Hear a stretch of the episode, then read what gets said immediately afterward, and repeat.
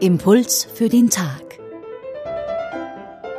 Diese Woche mit Nikolaus Rappert, katholischer Theologe und Erzpriester der griechisch-orthodoxen Kirche in Wien.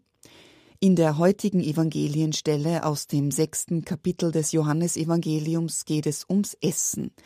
Ich bin das Brot des Lebens. Wer zu mir kommt, wird nie mehr hungern, und wer an mich glaubt, wird nie mehr Durst haben, sagt Jesus. Wir kennen das. Wir essen, wir trinken und sind für einige Zeit satt. Und nebenbei, wir müssen sehr dankbar sein, wenn wir uns überhaupt satt essen können, denn für viele Menschen auf der Welt ist das keine Selbstverständlichkeit.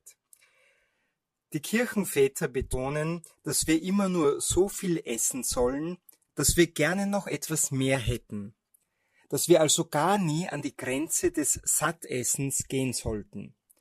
Das hat mehrere Dimensionen. Heutzutage könnte man sagen, wenn man das berücksichtigt, dann beginnt die Sache schon bei einem bewussteren Einkaufen. Dann kauft man vielleicht nicht zu viel ein, aus lauter Sorge, es könnte nicht reichen, und am Ende landet dadurch dann auch nicht so viel Essen im Müll, was ja durchaus ein Problem unserer Wohlstandsgesellschaft ist. Eine zweite Dimension wäre die Solidarität mit den Armen.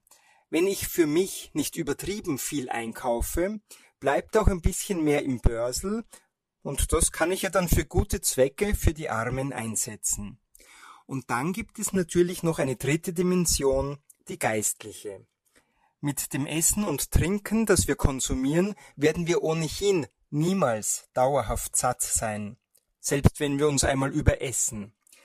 Die Gefahr des übervollen Magens ist ja eine doppelte. Einerseits sind wir temporär satt, und genügen uns dann oft selbst. Das eigene Wohlbefinden rückt in den Mittelpunkt und ehe wir es uns versehen, haben wir jedenfalls latent eine egoistische Grundeinstellung. Und die zweite Gefahr, vielleicht wollen wir auch noch immer mehr und werden unersättlich. Egoismus und Gier. Darum auch wegen der spirituellen Dimension der Rat der Kirchenväter, sich niemals ganz satt zu essen denn dann bleiben wir geerdet und offen einerseits auch für die Not und den Bedarf der anderen und andererseits für die Tatsache, dass uns in Wirklichkeit nur ein ganz anderes Brot satt machen kann. Der Sohn, der vom Vater kommt und der dafür sorgt, dass wir auf ewig nicht mehr hungern werden, weil er uns das Leben in Fülle schenken will.